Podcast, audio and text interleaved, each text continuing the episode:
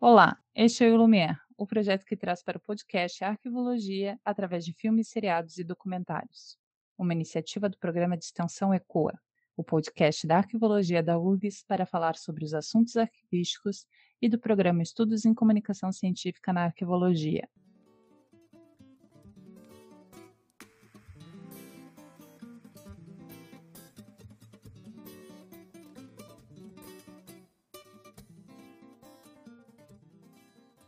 E se você, nosso ouvinte, tiver algum filme, documentário ou série que você queira nos sugerir para analisar aqui no Lumière, encaminhe suas indicações pelas nossas redes sociais. Meu nome é Amanda Xavier e nesse episódio falaremos sobre o filme A Última Carta de Amor.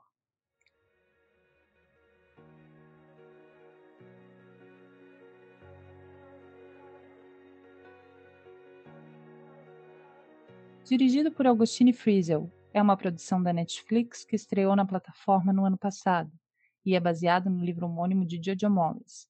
O filme possui duas linhas de tempo, uma retratando os tempos atuais e outra meadas da década de 60, e vai contar como uma jovem jornalista descobre uma linda história de amor perdida em cartas antigas.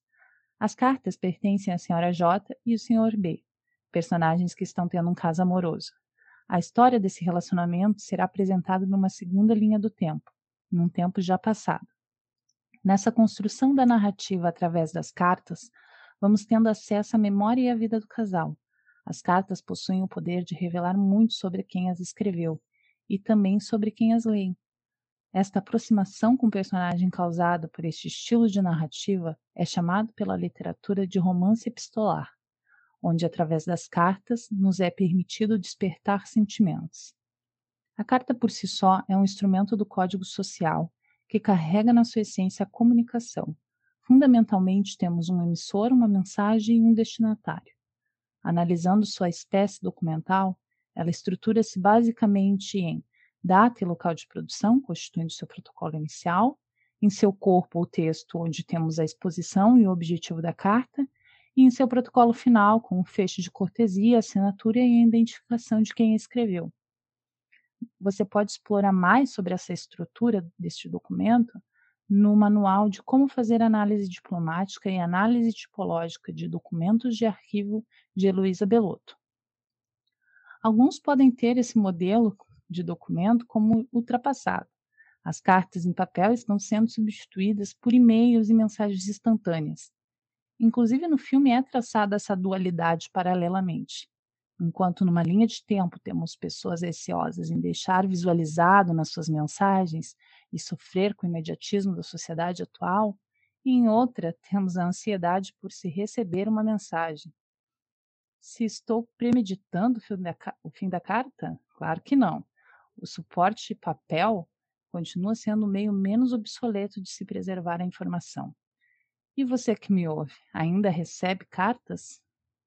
No fim, temos as cartas como parte do arquivo pessoal do esposo da senhora J. Após um acidente de carro, Jennifer não consegue se lembrar de nada. De volta à casa dela, tenta sem sucesso recuperar a memória. E por mais que todos tentem ser amáveis e, parecer, e pareçam extremamente atenciosos com ela, ela sente que falta alguma coisa. Então acaba descobrindo essa série de cartas de amor escondidas, endereçadas a elas, a ela e assinadas pelo B. E percebe que não só estava vivendo esse romance fora do casamento, mas também estava disposta a arriscar tudo para ficar com seu amante. O arquivo pessoal ou arquivo de pessoas físicas, conforme o Dicionário Brasileiro de Arquivologia, é um objeto único, assim como os arquivos institucionais. Conforme dito por Camila Matos, os documentos arquivísticos pessoais devem ser encarados como representações. Eles não devem ser considerados sinônimos de memória, ainda que possam funcionar como gatilhos de memória. Portanto, os documentos não são memórias, mas são mas eles podem ser criados ou armazenados na tentativa de manter evidências que lembrem determinado momento ou um fato, como por exemplo, as fotografias de uma viagem, ou os diários íntimos. Voltando à história da senhora J e do senhor B, o dramático amor vivenciado pelo casal é muito bem representado pelo gênero dramático da carta, onde o amor precisa esperar para ser correspondido.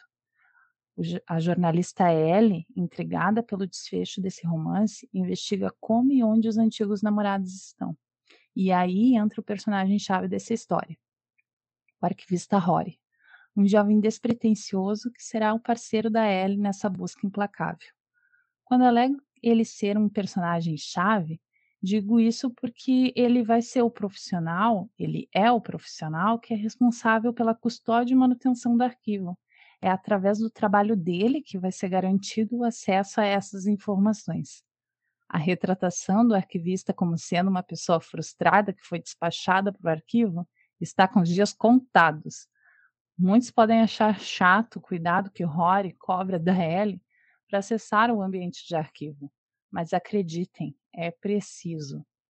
Existe uma série de ações necessárias para garantir a preservação, para mitigar riscos físicos e químicos, pois a ação humana em um arquivo, além de ser passível danos como rasgos, dobras e amassados, também há danos aparentemente ínfimos, mas que, com o passar do tempo e uso contínuo, podem gerar um grande estrago. Nisso eu estou me referindo a mãos suadas e sujas, gotículas de saliva e até mesmo gordura corporal. Outra função arquivística que é apresentada no filme é a classificação. Há uma cena em que aparece uma pá de documentos que ainda estão aguardando a sua vez para ganhar espaço na prateleira, respeitando os princípios de sua proveniência e a ordem interna do fundo documental ao qual pertence, sendo devidamente ordenados e armazenados, amparados por instrumentos arquivísticos que respeitem sua unidade produtora. E diante da demasiada produção documental e da acumulação desordenada e sem precedente fica evidente mais do que nunca a necessidade dos arquivistas. Mas engana-se o detentor da visão reducionista daquele que tem por objetivo apenas ganhar espaço e poupar esforços.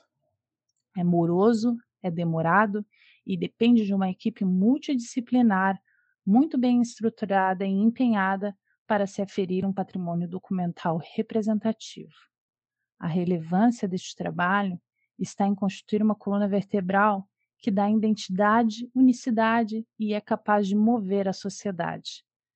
Com este mesmo espírito audacioso, que Ellie e Rory tentam reunir os protagonistas desse amor proibido, após 40 anos. E é contrastando o romance de J e B com o provocante e desafiador amor pela arqueologia que eu me aproximo do fim deste episódio. Muito obrigada a todos que me ouvem e que colaboram para este projeto. E se você gostou, não esquece de compartilhar e de nos seguir nas redes sociais. Ecoa.urgs, um projeto da arquivologia da Universidade Federal do Rio Grande do Sul para dar voz à arquivologia e pensar fora da caixa. E fiquem ligados que nos próximos dias o Projeto Lumiar vai divulgar nas nossas redes sociais os filmes que serão analisados no próximo episódio. Até mais, pessoal!